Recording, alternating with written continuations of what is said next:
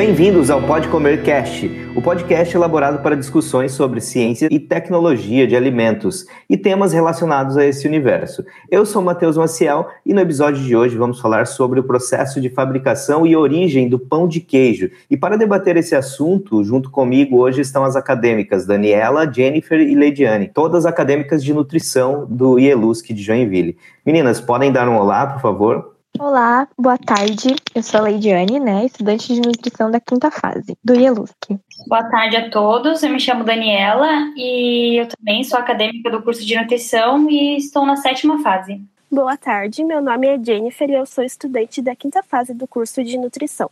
E junto conosco hoje nós temos o convidado, o Henrique, proprietário responsável pela produção da empresa de pão de queijo, pão de queijo mineirinho. Seja muito bem-vindo, Henrique. Muito obrigado por aceitar esse, esse convite para conversar conosco hoje. Boa tarde, Matheus, Jennifer, Leidiane e Daniela. É um prazer estar aqui. Uh, uh, gostei muito do convite. Acho que sempre é uma oportunidade bacana a gente estar conversando sobre casos reais, né? Eu pude ouvir os outros podcasts de vocês e e achei realmente interessante esses temas já abordados de orgânicos, intolerância à lactose. Acho que está tão a, essa questão de alimentação saudável, né? Tá tão todos estão buscando isso hoje. Então é trazer informações a respeito disso, informações boas é sempre muito muito saudável, né? Eu próprio eu, eu já fui aluno do Bom Jesus também, então estou em casa aqui.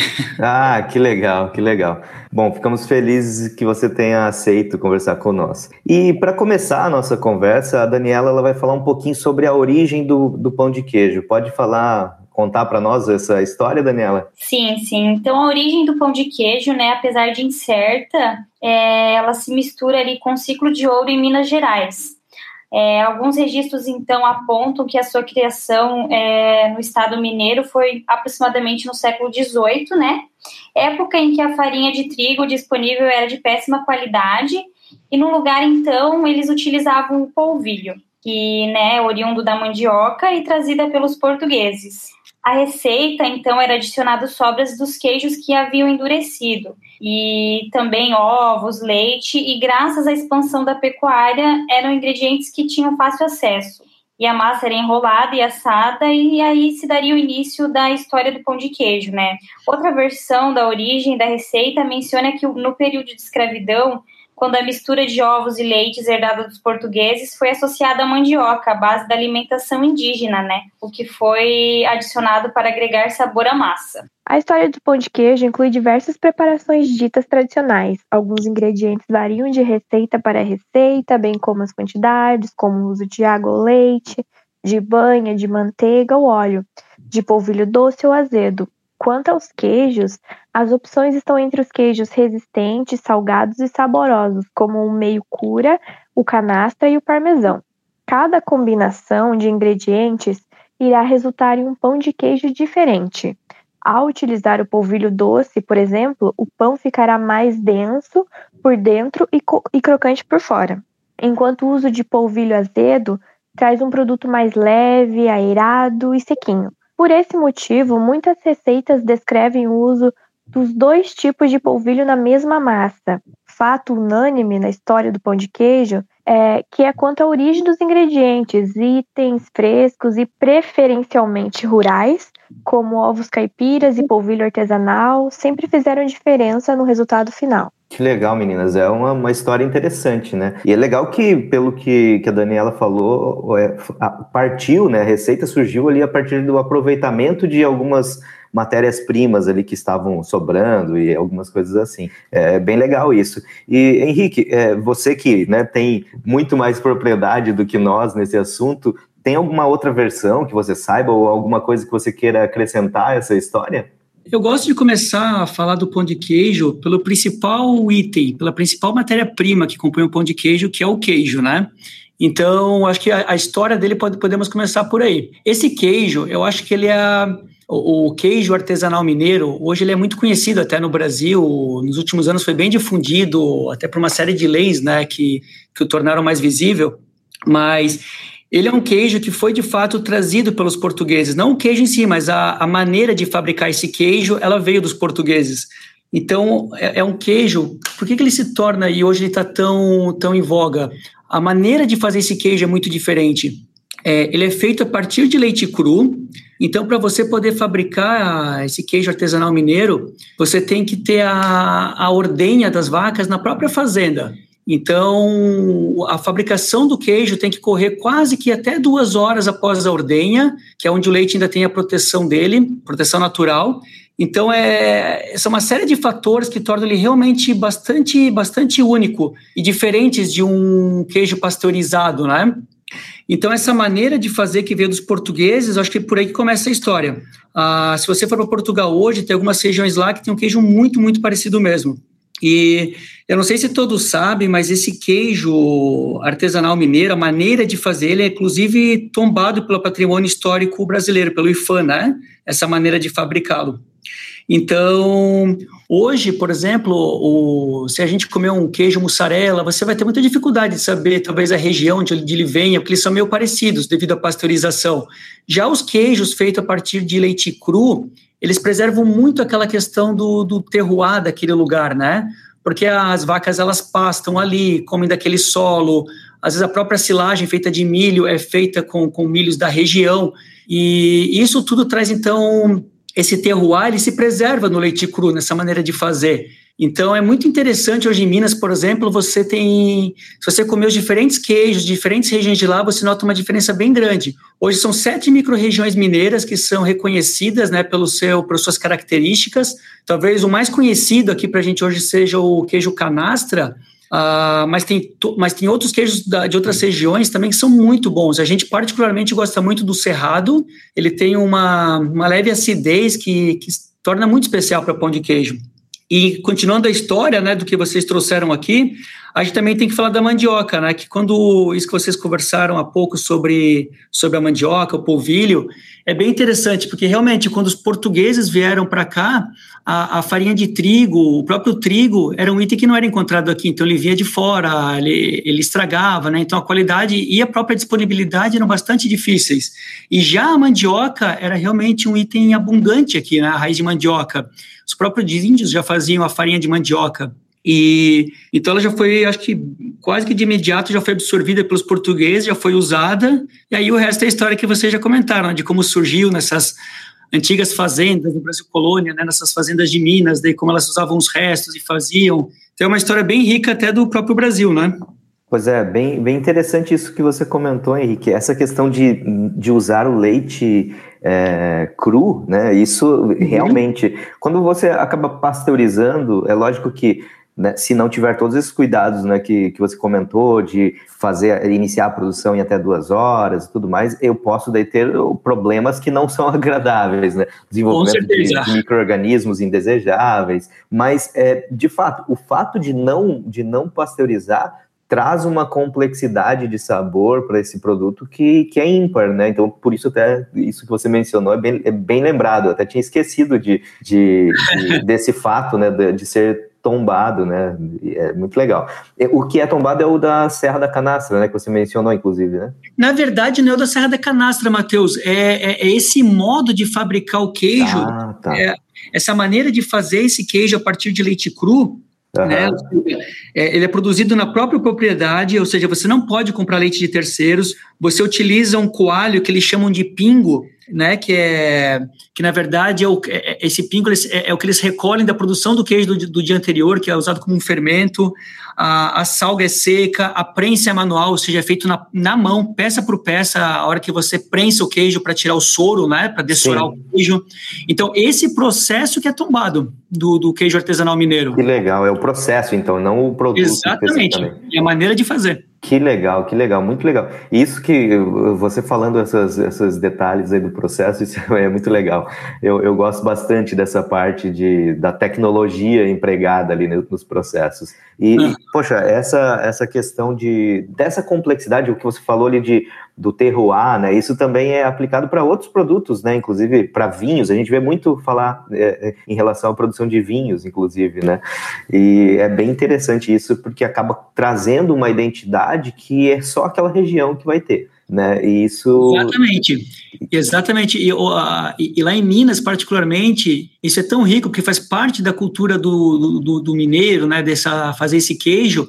Então, e o bacana dessas micro-regiões que existem lá é, essa, é poder perceber mesmo essa diferenciação. Algum, tem regiões que são um pouco mais secas, tem regiões que são um pouco mais altas. Então, além do próprio terroir, a, a maturação do queijo também muda de região para região. Ah, e essa maturação é muito legal, porque ela vai dando, às vezes, um queijo que pode ser um pouco mais amanteigado e mais macio, em outra já se torna um queijo um pouquinho mais picante, ou mais ácido e mais seco. Então é bem legal quando quem tiver oportunidade para Minas, ou mesmo conhecer esses queijos aqui e puder explorar essas regiões, é, é bem bacana você conhecer as diferenças entre essas regiões queijeiras mineiras. Pois é, eu, eu e minha esposa, nós não conhecemos Minas, mas nós temos muita vontade. E daí você falando assim, a gente fica com mais vontade ainda, né? Espero poder ir para lá em breve. É, a, a Lidiane gostaria de dar sequência? Como vimos, né, na história do pão de queijo, é, se confunde com a história da culinária mineira, né? É verdade que a iguaria foi criada em Minas Gerais, mas a popularização do pãozinho só ocorreu a partir de 1950. Então, é, Henrique, poderia nos contar um pouco como surgiu a empresa Pão de Queijo Mineirinho? Claro, Leidiane, vai ser um prazer dividir com vocês um pouquinho da, da nossa história. Uh, eu acho que a nossa história, ela talvez nesse começo já parecida com muita história de, de, de, empreendedores brasileiros, né? Então é uma história de, de muita luta, muita, muito esforço.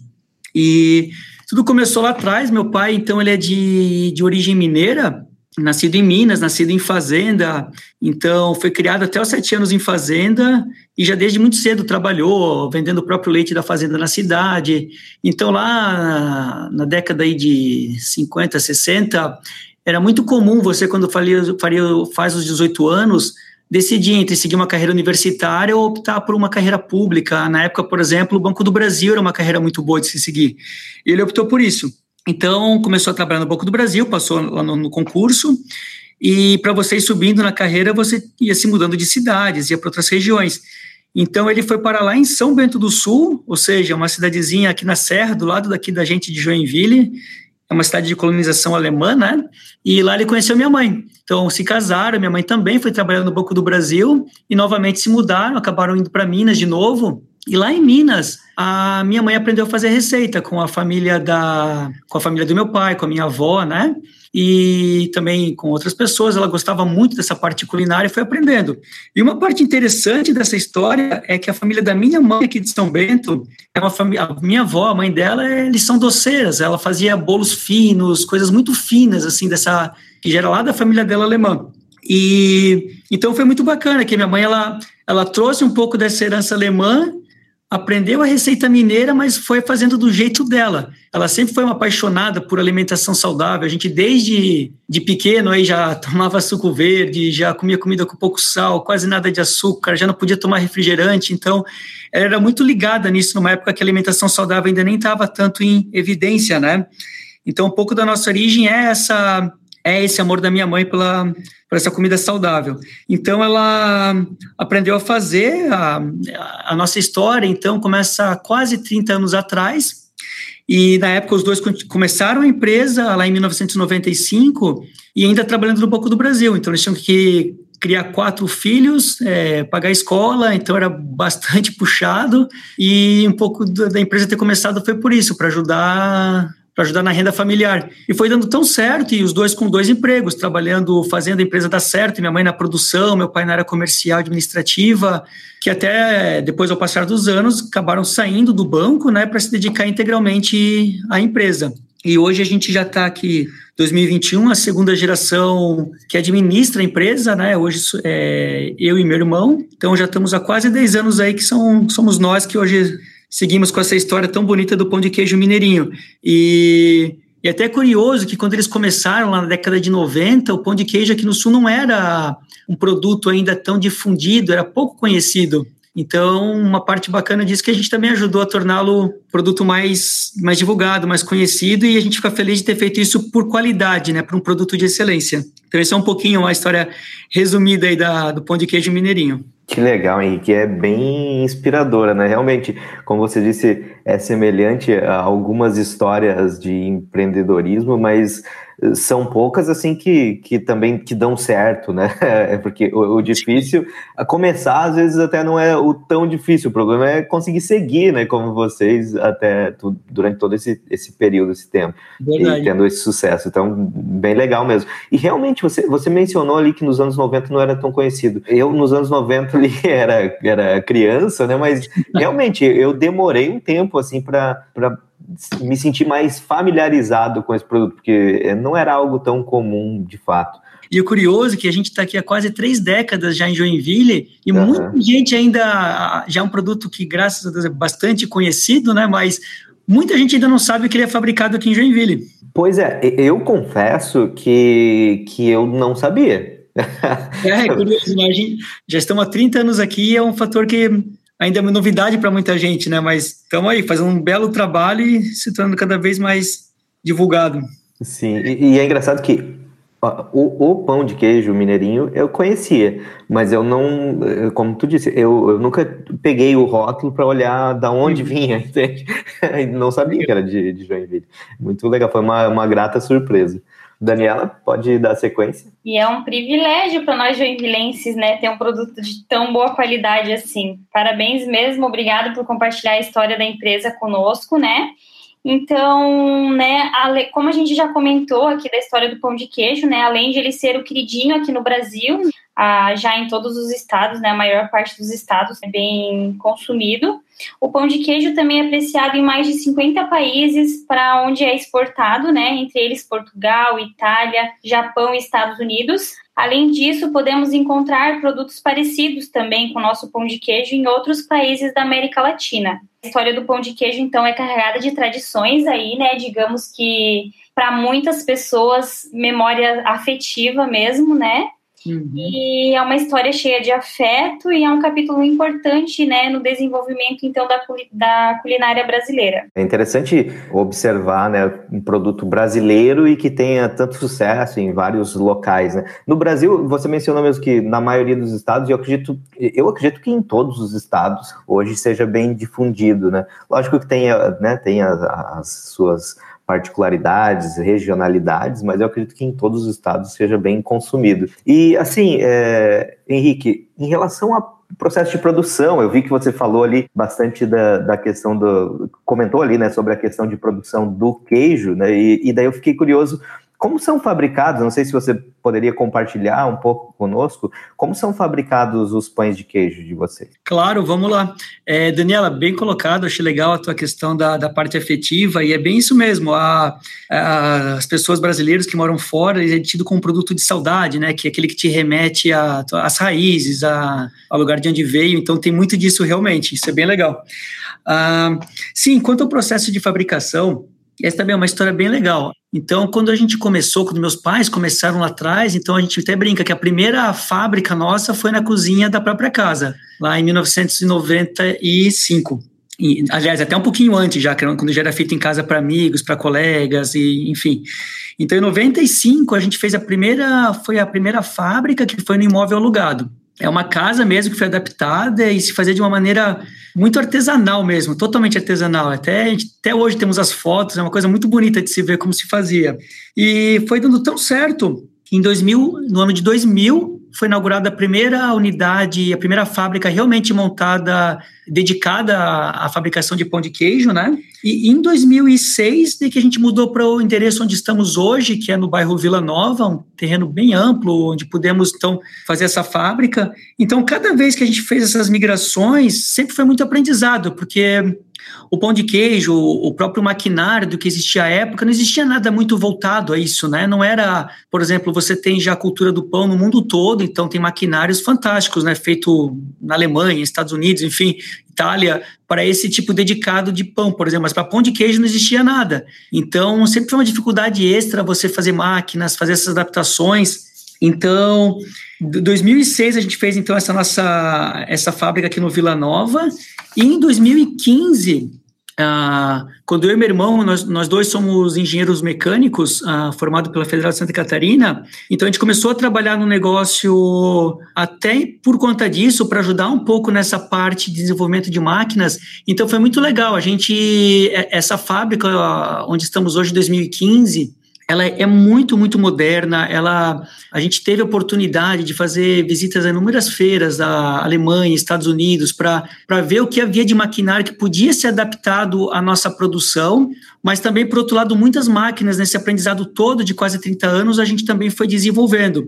Então, para a gente, o maior desafio na produção do pão de queijo, do, do mineirinho, foi isso, foi fazer essa foi fazer essa é, escalar a produção de uma maneira que era totalmente artesanal para uma maneira semi-artesanal, para alguns processos mais industrializados, mas sempre sem jamais perder esse toque artesanal. Ah, isso para a gente sempre foi fundamental, de extrema importância. a, a, massa é uma coisa que tem que ser feita com muito cuidado, com ela tem todos os seus tempos, tem todos os seus descansos. Então, você industrializar algumas etapas, a gente só foi fazendo isso a partir do momento que a gente tinha total segurança de que estava igual a maneira como a gente fazia artesanal. Então, isso durante essa, essa nossa implementação de fábricas novas, tudo a gente aprendeu demais. Então, sempre foi um caminho bastante duro no sentido da gente conseguir desenvolver processos e melhorar processos e fazer máquinas que deixassem o produto final exatamente igual como era o artesanal. Então, isso acho que sempre foi o nosso, o nosso maior desafio. Realmente, Henrique, é um desafio bem grande, né? Conseguir é, é, a, a, aumentar a escala, como você mesmo disse, e, e mantendo o, o, processo ainda com as características do, do, produto artesanal, eu acredito que tenha sido de fato um, um, desafio grande. E a preocupação de vocês, né, em se manter fiel à receita original, digamos assim, né? Exatamente. Você disse que você e o seu irmão são engenheiros mecânicos? Sim, sim, a gente é formado, eu formei em 2005 e o Vinícius, meu irmão, acredito que 2004, 2003, bem próximo do outro.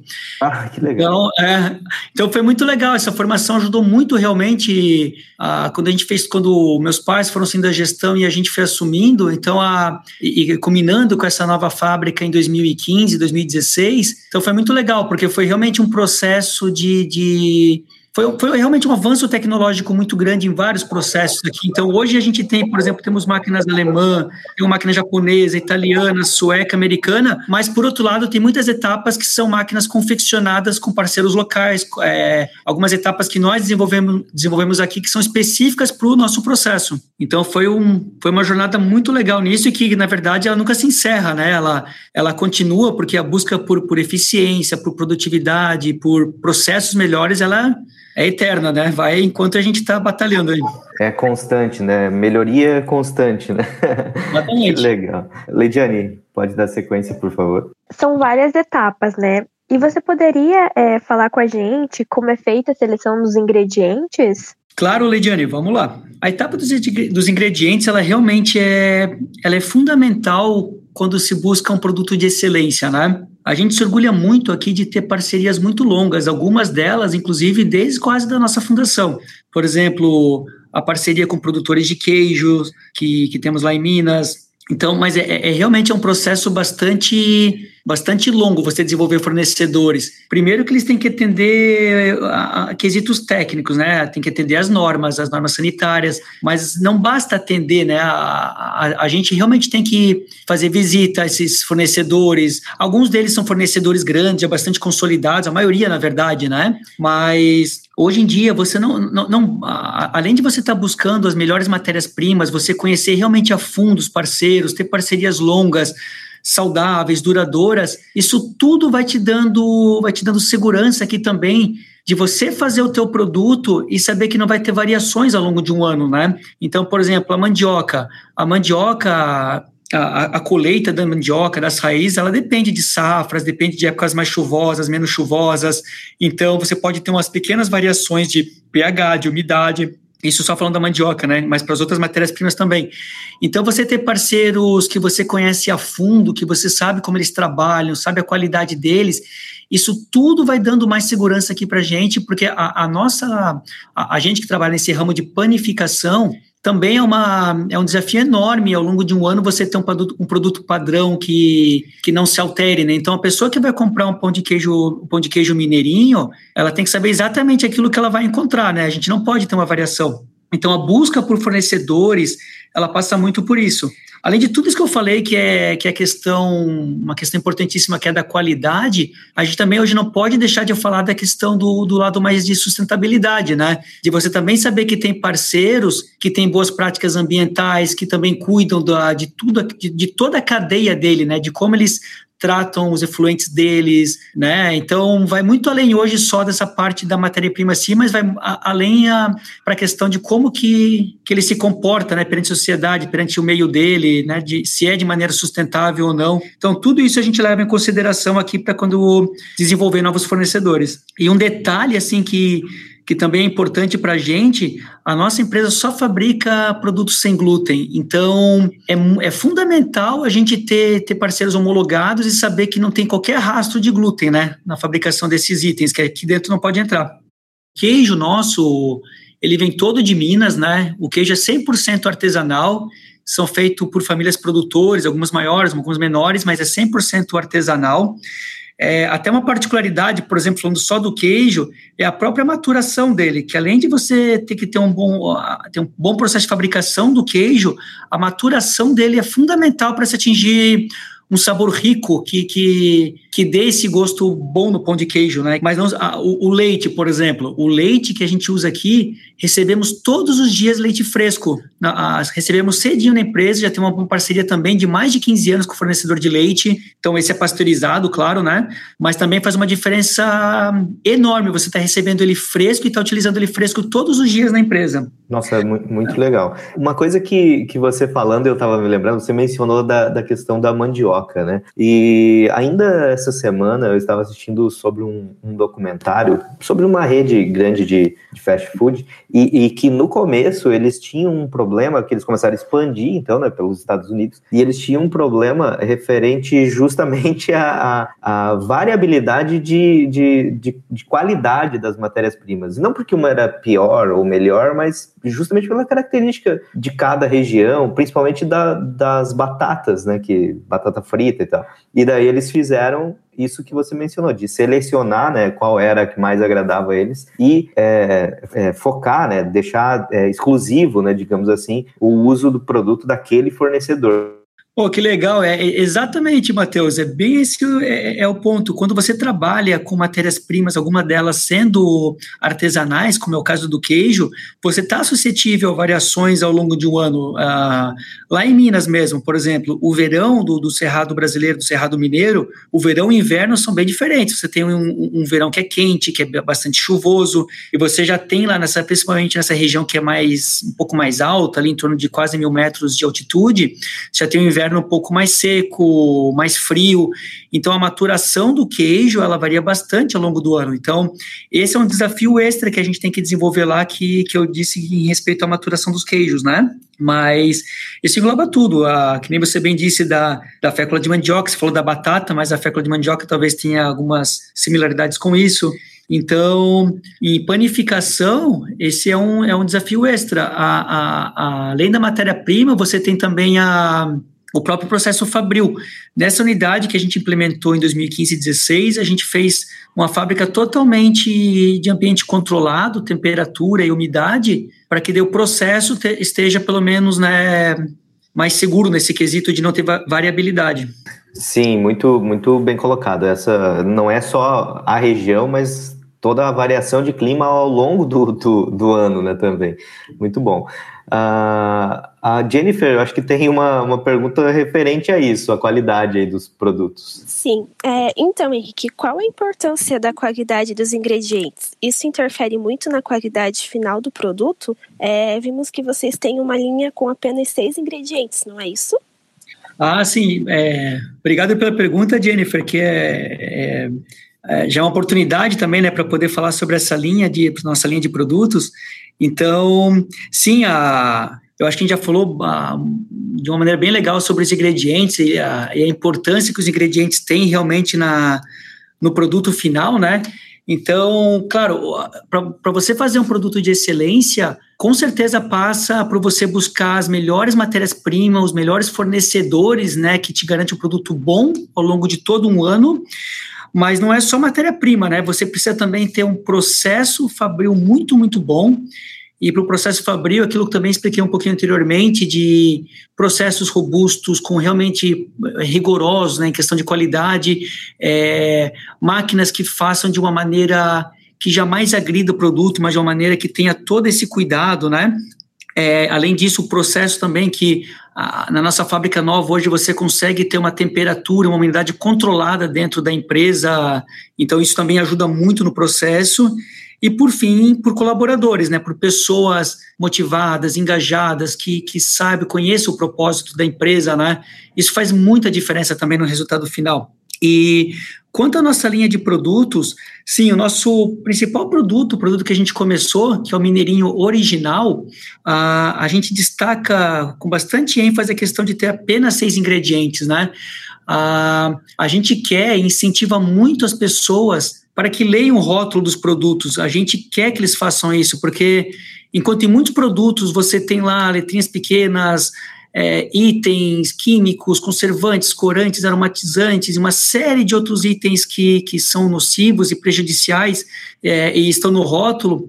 Então a gente quer que, que, que, o brasileiro, que as pessoas se acostumem realmente a ler os rótulos do, dos alimentos para saber o que elas estão de fato consumindo, né? Então a gente o nosso propósito sempre foi muito claro de ter de fazer um alimento de verdade, né? Algo simples, puro e verdadeiro, como a gente diz. Então, essa paixão lá que começou na minha mãe por, por uma alimentação saudável, a gente traz aqui no Mineirinho. Então, são sim apenas, na, na linha original, são apenas seis ingredientes, né? Que é o, o queijo, a fécula de mandioca, o óleo de girassol, o leite fresco, o sal, esqueci de alguém? Ovos, ovos. Ovos. É, ovos é outra parte importantíssima, e o sal por último, é isso aí. Henrique, você falou uma coisa muito importante que eu acho que o pessoal da nutrição também preza muito com isso, né? Fazer o consumidor, né, realmente ler o rótulo e ver o que ele realmente está consumindo.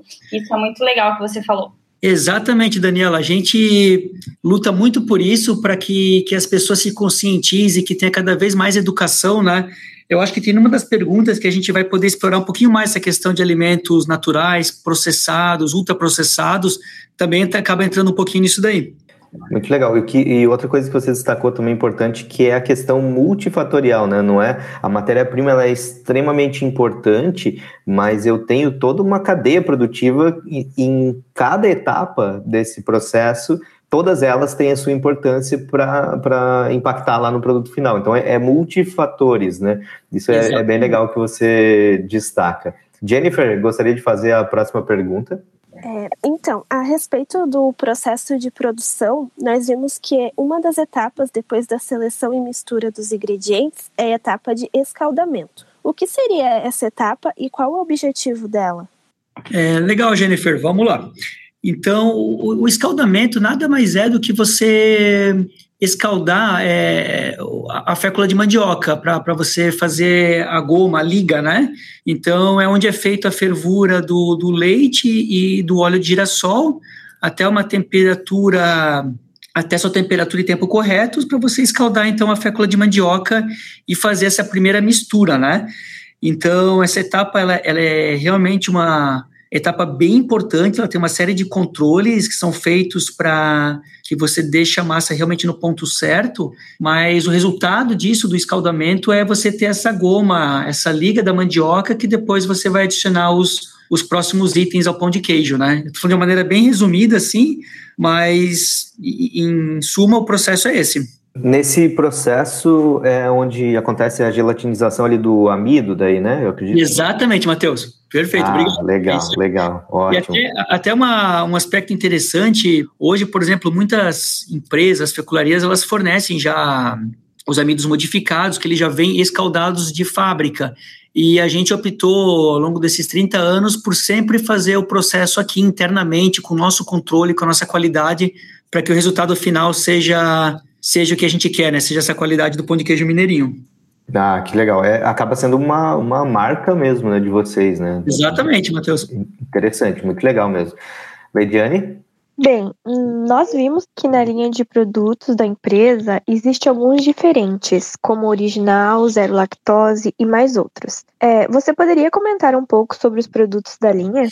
Claro. Hoje na empresa, então, a gente trabalha com essas quatro linhas. É, elas são bem diferentes uma da outra. A, a original é onde é o nosso principal produto. Opa, desculpa. É onde tudo começou. É a nossa primeira receita, né? Então é nessa que a gente destaca ali apenas os seis ingredientes. Então temos a linha original de pão de queijo, a gente tem a linha parmesão. Essa linha é bem interessante porque além dela ter o, o, o queijo artesanal mineiro, a gente também usa um queijo parmesão de altíssima qualidade. O, o parmesão, a, ele para ser parmesão, ele tem que ter no mínimo seis meses de maturação, né? Então ele tem um gosto bem bem diferente do queijo artesanal mineiro, ele tem uma, uma, uma picância diferente, uma picância mais forte. E esse parmesão a gente faz numas linhas de palitinhos. E é bem legal, porque o palitinho ele é um produto, então, mais fininho, mais comprido, ele, ah, e, e, quando você assa, ele fica mais crocante, então ele se diferencia bastante do original. Até não sei se você já fizer alguma vez na air fryer, pode tentar que fica, fica muito bom. Olha, você está falando aí, ontem, ontem a gente fez pão de queijo aqui. Eu falei, poxa, esse, esse devia ser para amanhã, porque daí, né? já fazendo no clima já. Mas esse, esse de parmesão é uma delícia mesmo, Henrique. Muito bom mesmo. Eu não tenho, eu não tenho air fryer, mas é, imagino que deve ser muito bom. É só que muita gente realmente não sabe o que pode fazer, mas claro, no forno fica maravilhoso, mas air fryer é bem, bem legal também. Então tem esse parmesão, a gente tem a linha multigrãos, também foi uma linha que demorou um bom tempo para desenvolver, porque a gente queria achar grãos que fossem de fato saudáveis, que tivessem toda a sua funcionalidade e que também desse um gosto muito bom ao produto, né? Alguns grãos, por exemplo, tinham risco alto de rancificação, então a gente escolheu três grãos que, que ficaram realmente maravilhosos com o produto, que é a, a chia, a pepita de gira, semente de girassol e a quinoa vermelha orgânica. Ah, todos eles são bem trabalhados até serem adicionados à massa, né? Então tem, um, tem bastante processos aqui nisso.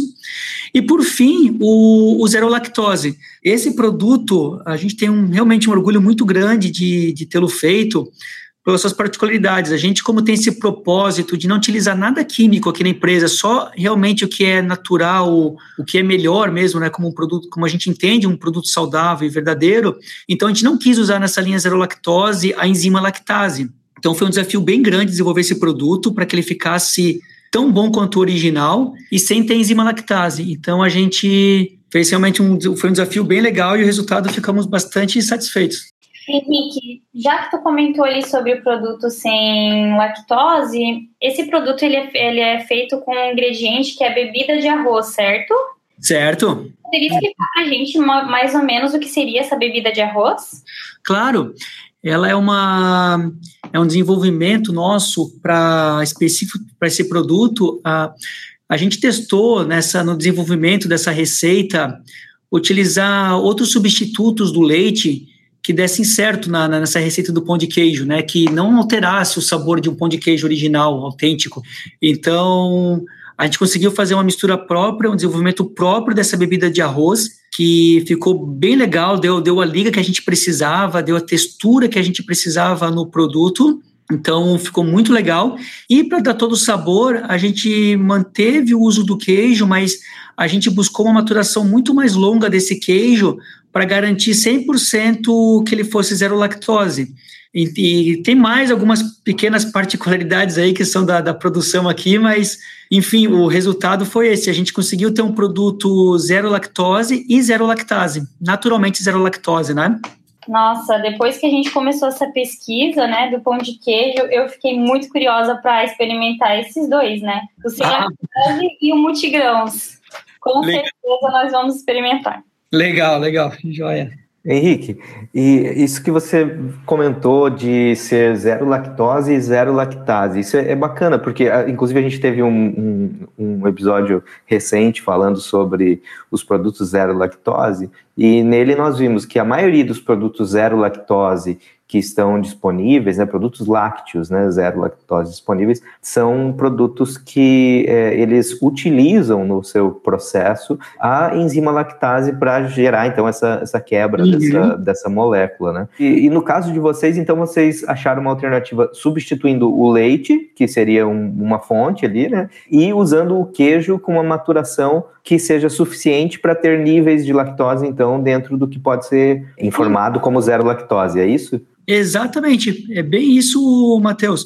A gente buscou isso porque, não que se, a, essa questão, até eu, eu, pude ouvir esse podcast de vocês, muito bom, muito bom mesmo, esses que vocês abordaram, a questão de intolerância à lactose. Ele é um item que, que realmente, se a gente entrar nele, ele vai longe, porque você hoje pode consumir sim essa para as pessoas que não conseguem produzir naturalmente enzima lactase, você pode consumir essa enzima e consumir produtos lácteos normais, né? Ou você pode já optar por consumir produtos zero lactose, mas ainda assim é utilizar a enzima lactase, o produto acaba tendo, ele fica com gosto um pouco mais doce, né? Pela quebra da, da, da lactose ah, nesses outros dois açúcares. Então, até o processo depois no produto, é, quando você assa um produto que você usa lactase, ele, ele, ele fica um pouco diferente diferente. Então, além da questão que a gente quis que fosse o mais natural possível, ou seja, de não utilizar enzima, é, a, a gente também buscou isso pela questão do sabor, para que ficasse um produto muito que fosse ser lactose para a gente realmente assim é uma busca fazer isso para que a gente possa atender um mercado de pessoas que já têm restrições enormes, né? Então as pessoas que têm restrição a glúten e que têm restrições à lactose, elas já estão no universo muito mais restrito de alimentos que, que elas têm acesso. Então para a gente é uma felicidade enorme poder desenvolver produtos saudáveis e que elas tenham e que tenham um gosto muito, muito, muito, muito próximo mesmo, quase indiscutível do, do, do, do original. Então, esse que é o objetivo, sabe? Não basta apenas ser zero lactose, mas que tem que ser realmente com sabor próximo do original. Muito, muito bom, Henrique. É, é verdade. Isso de. É, às vezes as pessoas pensam, ah, mas não é um produto diferente. Não, mas é um produto, é o mesmo produto. A diferença é que a gente está tentando reproduzir ele com uma, uma, um ingrediente, uma molécula ali, que pode ser, pode ser prejudicial para algumas pessoas. Então, aí essas pessoas uhum. querem aquele produto, elas não querem um produto diferente, né? Então, isso, isso é legal ele ser o mais parecido mesmo com, com o original. Muito, muito bom. Henrique, depois, é, é, talvez pode ser depois, ou se você achar interessante agora, antes da, da próxima pergunta, mas é, eu, a gente falou ali do, do processo de, de escaldagem, né? mas é, acabamos passando batido. Quais seriam assim as etapas do processo, de uma forma bem resumida? Só quais, é, quais são as etapas desde o começo ali? Tem então a seleção dos ingredientes, mistura. Daí quais são as etapas resumidamente, tipo um fluxograma? Vamos lá, são dois, seriam dois grandes fluxos mesmo. A gente, a partir da fécula de mandioca, a, a gente faz todo um trabalho com essa fécula para garantir mais peneiragens, para a gente já recebe dos fornecedores uma fécula bastante pura, mas a gente ainda faz o, o peneiramento delas para que Qualquer partícula, às vezes você tem a própria mandioca que ela fica umas pepitas um pouco maiores e pode acabar indo para o produto final. Então a gente faz isso. Mas eu vou fazer bem resumido mesmo, porque a, a, em todo o processo você tem todas as questões dos tempos, das temperaturas, né, Matheus? Mas em termos de fluxograma, basicamente você tem o escaldamento, então, que, que é isso da, da, da mandioca, né, com com os outros ingredientes e depois você vai ter a massa final onde vai ser adicionado os ovos e o, e o queijo, né? Eu estou falando bem resumido porque cada etapa tem realmente Sim. bastante subetapas, tempos, etc. Né? A gente Várias, tem vários parâmetros que devem ser cuidados. Né? Então a gente ao longo desses 30 anos assim fomos realmente evoluindo muito nessa nessas etapas aí e nos então, controles. Assim, de, de, uma forma geral, então seria a, a, mistura, o escaldamento, depois a mistura com o restante dos ingredientes, e daí eu acredito que tenha, é, a partir daí da massa final, daí o, não sei se a moldagem, alguma coisa Exatamente. assim. Exatamente. É e daí aí. congelamento e, e, ou invase em congelamento, como que é, é antes? Exatamente. Até na próxima pergunta de vocês a gente vai poder falar um pouquinho sobre o congelamento, que é uma etapa bem importante. Tá, legal, legal. Então, Jennifer, pode seguir, por favor? Sim. Então, é, também foi falado da, da linha multigrãos. Nesse caso, o apelo por ser um produto rico em fibras, mais saudável, como é a aceitação desse produto? Vocês notam que os consumidores estão mais preocupados com o consumo de produtos mais saudáveis? Sim, Jennifer, com certeza. Ah, a até o desenvolvimento desse produto foi sim visando isso, e a gente nota realmente que as pessoas, cada vez mais, que a gente comentou anteriormente, estão lendo rótulos, estão vendo, estão tentando ler o, o, que elas estão consumindo, então, e, e principalmente elas estão sabendo o que, que é uma comida de verdade, né? Então, o multigrãos ele tem uma, é, é uma particularidade muito legal, então, de, de ser adicionado grãos saudáveis, ricos em fibras, né? A gente aqui fez uma opção, depois de testar um blend muito grande, uma variedade muito grande de grãos, a gente acabou optando pela quinoa vermelha, por ter um sabor bem intenso, bem forte, bem característico, pela, pela chia e pela semente de girassol. Os três grãos realmente são, são bastante ricos, bastante benéficos, cada um deles tem uma série de benefícios, né? Mas o mais legal realmente é perceber isso, a, a, as pessoas buscando né, alimentos mais saudáveis, uma, que, comple, que complementam né, já as suas dietas. Então, sim, isso é uma tendência forte que você já vê em países desenvolvidos e, e, e no Brasil realmente as coisas estão mudando de maneira bem rápida, essa busca por uma alimentação mais saudável, né? Por, por menos sal, por menos açúcares, né? Então isso é bem legal, a gente está acompanhando bem de perto isso. Isso realmente é uma, uma tendência, né, Henrique? É muito bom ver que as pessoas estão mais preocupadas, né? Não só em, em consumir o alimento, mas saber que tipo, qual qualidade, né? Qual é a.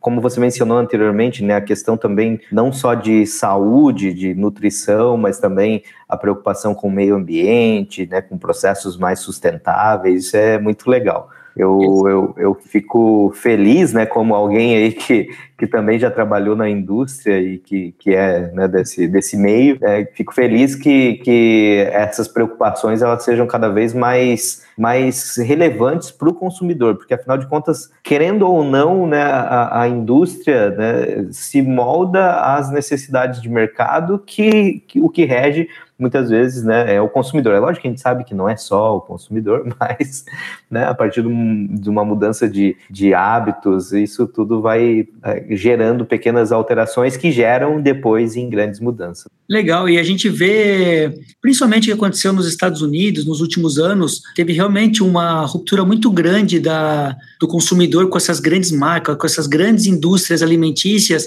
que no passado, vamos lá, se a gente voltar até as décadas passadas, quando houve a quando foi quando começou o uso, por exemplo, da margarina, né? Então ninguém sabia os verdadeiros malefícios da, da, da margarina, até que hoje em dia se conhece, já, já diminuiu o consumo, ainda tem um, um consumo alto, mas enfim. Então a indústria, a grande indústria, em algum momento passou até a gerar uma desconfiança no consumidor por estar justamente fazendo esses produtos de níveis de produções altíssimas, produtos de massa, né, sem se importar realmente com a qualidade do que estava sendo colocado lá dentro. Então, nos Estados Unidos está tendo um movimento já muito forte de muitas empresas menores com propostas diferentes surgindo, justamente para trazer de volta ao consumidor essa, essa confiança né, do que do que se come, o que está escrito no rótulo é realmente verdadeiro. Então, no Brasil a gente também percebe, de uma maneira, claro, bem mais tímida ainda, mas que está acontecendo e vai acontecer isso ao longo dos anos, né? A, a conscientização do consumidor com o que ele come. E aqui até, acho que talvez seja até tema para o próximo podcast de vocês aí, que é um tema muito legal, até entrar um pouco nisso, né? O que, o que, que de fato é uma comida fit, o que, que é uma comida diet, light, porque nem sempre também isso quer dizer que é melhor, né? A gente volta de novo àquela questão da comida de verdade. O que, é uma comida de verdade? Então, se as pessoas realmente se aterem a isso, às vezes nem precisam estar pagando muito mais caro por coisas que se dizem isso, dizem aquilo, mas basta ser a, a comida de verdade, né? Aquilo que são ingredientes que você encontra no supermercado, claro, bons ingredientes, ingredientes saudáveis, né? Então, acho que hoje tá, essa conscientização está acontecendo. A própria, por exemplo, uma pessoa muito famosa na, que tem os seus canais aqui, a, a, Rita Lobo. A Rita Lobo fala muito sobre isso. E é muito interessante ir, ir aprendendo mais sobre esse universo, né? Ah, bem legal. Minha esposa é super fã da Rita Lobo. é muito, muito bom. Isso de fato mesmo, né? É comida de verdade, né? Isso que importa. E esse teu exemplo que você, o exemplo que você dá ali da, da margarina, isso foi algo que de fato, né? Quando surgiu ali a, a possibilidade de transformar um óleo né, uhum. líquido em uma gordura né, é, com, com, características semelhantes ali de uma gordura como a manteiga, por exemplo, né, é, então poxa, para a indústria isso foi muito bom em termos de aplicabilidade, possibilidades de novos produtos e tudo mais. Porém, o risco associado ali à formação nesse processo de hidrogenação, a formação de gordura trans era algo que não era tão conhecido, né? Uhum. Hoje a gente já tem, né, isso diferente, como você falou. Então é, é bem legal mesmo, a, a, as pessoas precisam estar preocupadas com isso também, né? Como a gente mencionou, né? É, é a partir do, de pequenas mudanças de hábitos, de interesses, é que o mercado também vai mudando, a indústria vai mudando, né? O conhecimento também é muito importante, né? Perfeito, é isso aí. Então, Henrique, é, qual a importância de uso do produto de ingredientes artesanais? É, e ainda, os produtos possuem algum aditivo? É, por quanto tempo eles duram armazenados e o que faz com que dure por esse tempo? Bom, vamos lá. Pergunta muito boa da Leidiane. Então, assim, ó, acho que primeiro é importante a gente entender bem o que é um alimento artesanal, o que é um alimento industrializado e que é um alimento ultraprocessado. É, então, por definição, né, o artesanal é aquele que passa por um processo de produção único, numa escala menor, com a presença de, de muito cuidado, ele é feito manualmente, né, em bateladas, é, em produção pequena, um por vez, e com ingredientes naturais. Então, assim, ó, só por ser com ingredientes naturais, um produto artesanal, você já parte de uma premissa que ele é muito bom. Sempre só tem que ter o cuidado realmente de saber o que se consome, né? Para saber se foi feito de, de maneira higiênica, essa questão toda, né? Mas sim, produto artesanal geralmente são muito bons. Ah, já um produto, por exemplo, industrializado, é aquilo que eu estava falando um pouquinho antes com vocês. É, a, a, grande indústria alimentícia ela ficou mal vista por isso, por ela ter usado ao longo de, de, décadas muitas coisas nocivas à saúde, mesmo sabendo que eram nocivas, mas por terem, que nem o Matheus disse, uma grande aplicabilidade. Então eram fáceis de ser usados, era fácil de produzir em massa, a custos muito baixos, então foi feito de maneira muito, talvez até abusiva nesses últimos anos, introduzido né, as grandes massas esses alimentos industrializados e ultraprocessados mas por isso que a gente tem que entender bem essa diferença de industrializado e ultraprocessado. Tem muitos alimentos industrializados que são, que são muito bons, né? Vamos dar uns, alguns exemplos aqui, por exemplo, a, por exemplo, queijos, pães, frutas em caldas, por exemplo, são, são alimentos processados, mas são minimamente processados, né? Então, os alimentos, a, a, gente se encaixa nessa categoria de um alimento processado, mas ele é minimamente processado. Os ingredientes que a gente usa, por exemplo, são, são encontrados em, em mercados e os processos que a gente faz aqui dentro são basicamente processos calmos, de misturas, né? Pouquíssimo processamento. Agora, se a gente for para os alimentos ultraprocessados, aí sim, aqui acho que é, é onde a grande indústria realmente ficou mal vista, né? Então, por exemplo, refrigerantes, biscoitos, embutidos. Então, pode ser consumidos? Claro que pode, mas talvez com moderação, né? Então, esse a gente até falou da Rita Lobo antes, ela tem, tem alguns, alguns vídeos dela no YouTube que ela explica muito, muito bem essa questão de alimentos processados, ultraprocessados. Então, acho que é nisso que a gente tem que ter, ter atenção, a buscar alimentos mais saudáveis, alimentos in natura, alimentos artesanais, com certeza a, vai, vai ser uma, é, é uma tendência, isso está acontecendo, né? Mas a gente tem que, tem que sempre lembrar que estamos num país ainda em desenvolvimento, né? Então, não é todo mundo que vai ter acesso a isso, mas mesmo quem talvez não tenha acesso, só de estar tá tendo essa conscientização, essa educação alimentar, de saber o que, que é um alimento ultraprocessado, como que ela pode evitar isso, como que ela pode comer comida de verdade.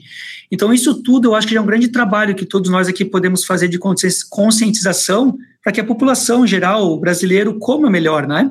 Você tocou num, num, ponto importante, né? Que é o fato de não é por ser artesanal que eu tenho uma melhor qualidade, né? Então eu sempre tenho que, independente né, do, da origem do, do alimento, se é industrializado, se é artesanal, é, eu tenho que sempre saber né, da, da questão de controle de qualidade disso, né? E seja o controle de qualidade lá na cozinha de quem está fazendo ou na indústria, né? Então isso é, isso é bem importante. O industrializado pode ser, pode ser maravilhoso se, se for respeitado todos os processos, se não forem tão processados, né? Se as matérias-primas forem boas e o processo de qualidade, de controle é rigoroso, né, Matheus?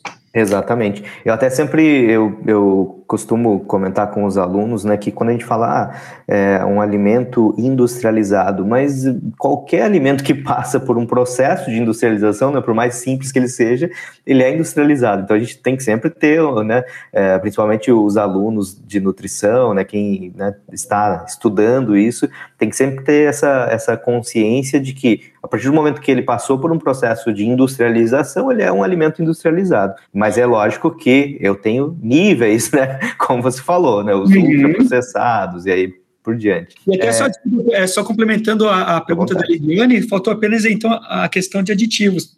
Ah, então, gente, ao, ao longo da nossa história, Nunca usamos qualquer aditivo, conservante, corante, aromatizante, nunca usamos. É, é, uma filosofia nossa, né? É o nosso propósito. Então, realmente, a gente consegue hoje ter, ter um shelf life de nove meses, basicamente por todos os cuidados ao longo do processo produtivo e pela questão do congelamento. Ah, o congelamento é uma etapa fundamental, a maneira como você faz, as temperaturas que você atinge e, claro, como você conserva o produto depois de pronto e como você faz esse produto chegar até a cadeia final, né, do, do consumidor. Então, toda essa cadeia logística do frio também é fundamental para que o produto alcance essa validade tanto em termos de segurança alimentar, mas como também de qualidade. Às vezes o produto você pode consumir ele fora desse prazo, que ele não vai ter segurança alimentar, mas pode ser que ele perca em sabor e qualidade, né? Então o congelamento é fundamental para você de uma maneira natural conseguir com que ele atinja nove meses de validade, no nosso caso. Perfeito, Henrique. Então pegando esse teu gatilho aí do congelamento, né?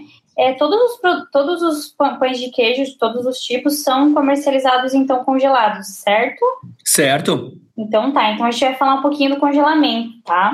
É, o congelamento, então, ele, ele acontece abaixo do ponto de congelamento da água, né? A parte da água é imobilizada, contribuindo também para a redução da atividade de água. Então a temperatura ali deve estar igual ou menor a menos 18. Após o congelamento, então, é, não ocorre a proliferação dos micro-organismos, porém, eles são inativados, uma boa parte deles. Uhum. Devendo ter cuidado, então, ao descongelar esse produto, né?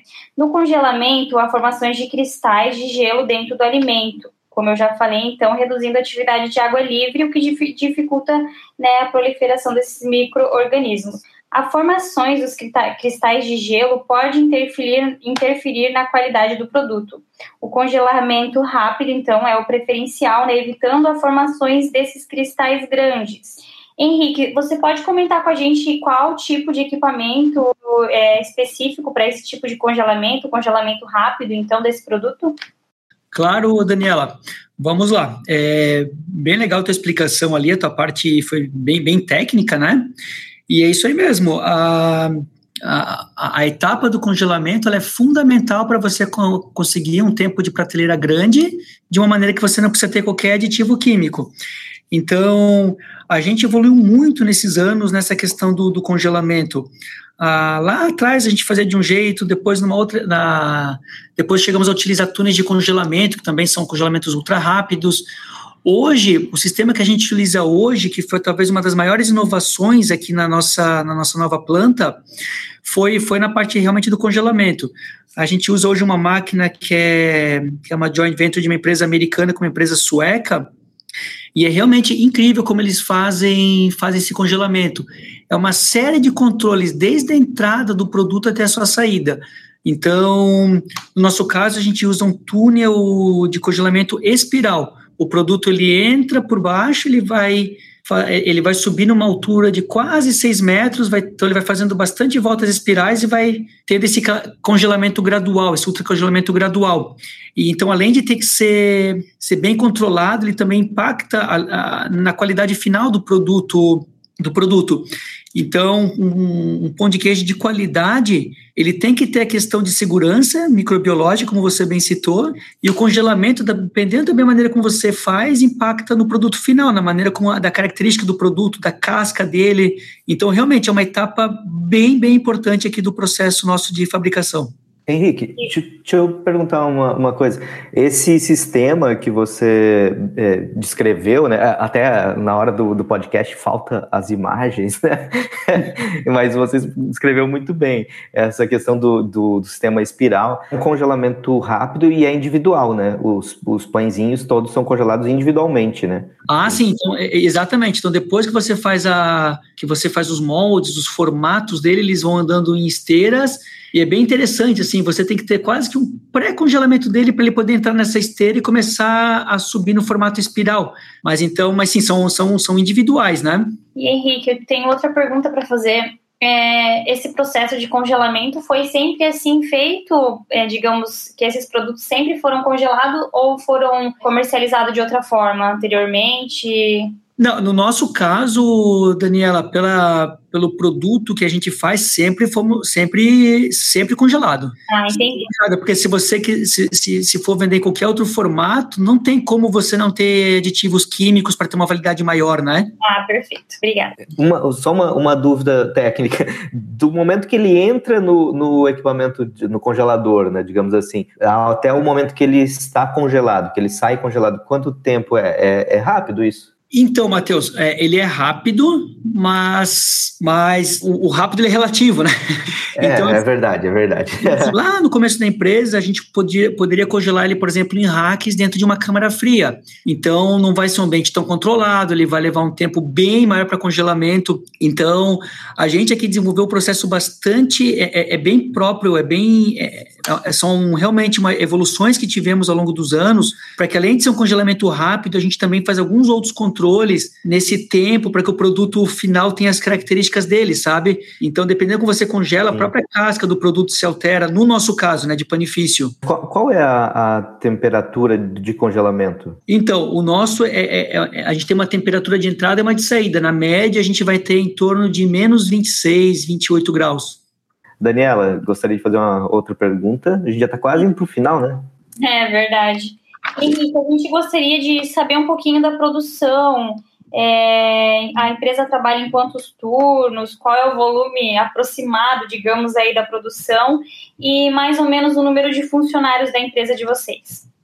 Legal, Daniela. Vamos lá, então. Hoje a gente trabalha, a, a gente chama de como se fosse um grande, grande turno, porque a, a, a, gente começa com processos muito cedo e, e, tem os processos bem ao final, que são a etapa final, as etapas finais de congelamento e de, de embalagem do produto, né?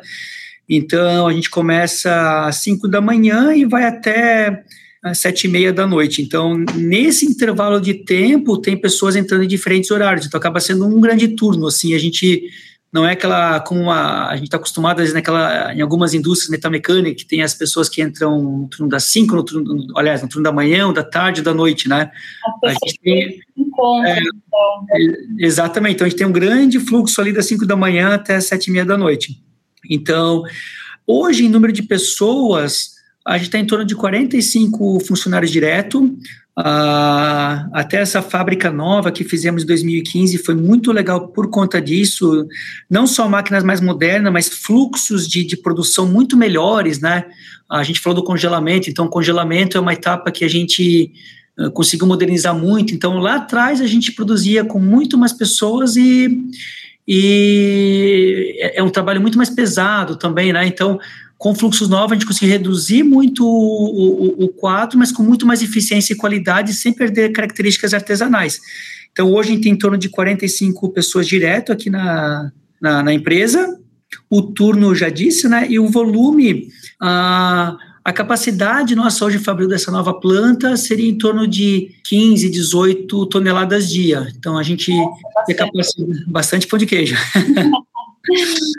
Nossa, muito, muito legal aí, que é, é um volume grande, hein? Poxa, é, não estamos lá ainda, mas estamos trabalhando para chegar lá.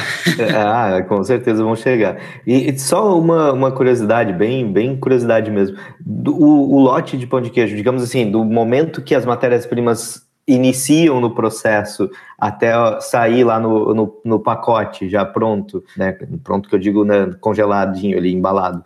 Uhum. Leva mais ou menos quanto, quantas horas, assim, quanto tempo? Aproximado. Assim. Olha, entre a primeira, entre a confecção, entre a, o escaldamento, a primeira massa, até essa primeira tá saindo, devido a todos os tempos, pelo menos umas 5 horas, eu acredito. Teria que fazer esse cálculo mais, mais redondinho aqui. Então, Entendi. por isso que a gente esse turno descasado, né, que eu estava explicando Sim. aqui. Sim, que legal. É, porque é, é, a, minha, a minha pergunta é justamente por, por conta disso, porque acaba que o tempo de produção do início até o final da, da cadeia produtiva é, é, é, é longo, é relativamente longo, né? É, então... exato, e, e, até essa pergunta é muito boa. Ah, poderia ser encurtado, com certeza, mas a gente, por, por, por todos esses anos de estrada aí, do que a gente entende como um produto de excelência, respeitar todos esses tempos, esses descansos, isso para a gente é muito importante para ter a qualidade final do produto, para que seja um produto que seja tão bom, ele é ótimo quando você come quentinho, mas ele também tem que ser muito bom para você comer ele depois de, por exemplo, ficou uma, duas, três horas, dez horas, quinze horas parado, ele vai estar tá muito bom também. Então, tudo isso é parte de como você o fabrica. Que legal, que legal. E isso é, é eu costumo dizer que na, na, panificação, né, precisa ter paciência, né? Se a gente não tem paciência, a gente não vai conseguir ter aquela qualidade que nós esperamos, né? Tem que Exatamente. ter calma. Perfeito. Respeitar o tempo de, de cada etapa, né? Isso é muito legal.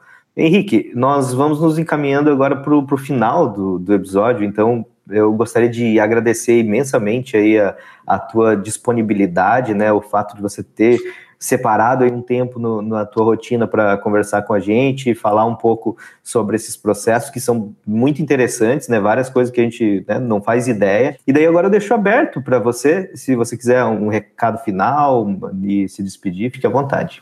Não, acho que foi, foi uma conversa bem rica Agradeço as perguntas, foram bem elaboradas, foram perguntas que pudemos explorar em cada uma delas temas bem, bem, bem atuais, né? Então eu agradeço a Leidiane, a Jennifer, a Daniela e, e ao Matheus pelo, também por essa oportunidade. Obrigado, gente. Imagina, nós que agradecemos. E também, meninas, quiserem dar um recado final, se despedir, agradecer, fiquem à vontade. Sim. Henrique, é, em nome da, do nosso grupo aqui, a gente gostaria de te agradecer assim, é, pela tua participação e por compartilhar com nós a história né, da sua empresa, da empresa da sua família. E muito obrigada. É, Henrique, então eu queria agradecer você por disponibilizar né, o seu tempo, estar aqui conosco nesse bate-papo que foi super legal. É, foi um prazer imenso você compartilhar né, a sua história, a história da sua família. Foi muito, foi muito legal. Obrigada. Obrigado, Lediane e Daniela pelos comentários. Muito legal. Muito é, obrigado. Obrigada, Henrique, por aceitar participar do bate-papo aqui conosco. Foi um grande prazer. Muito obrigada mesmo, tá? Obrigado também, Jennifer. Bom, então com isso, vamos chegando ao fim de mais um episódio do Pode Comer Cast. Obrigado para quem nos ouviu até aqui, obrigado a participação de, de todos e até a próxima.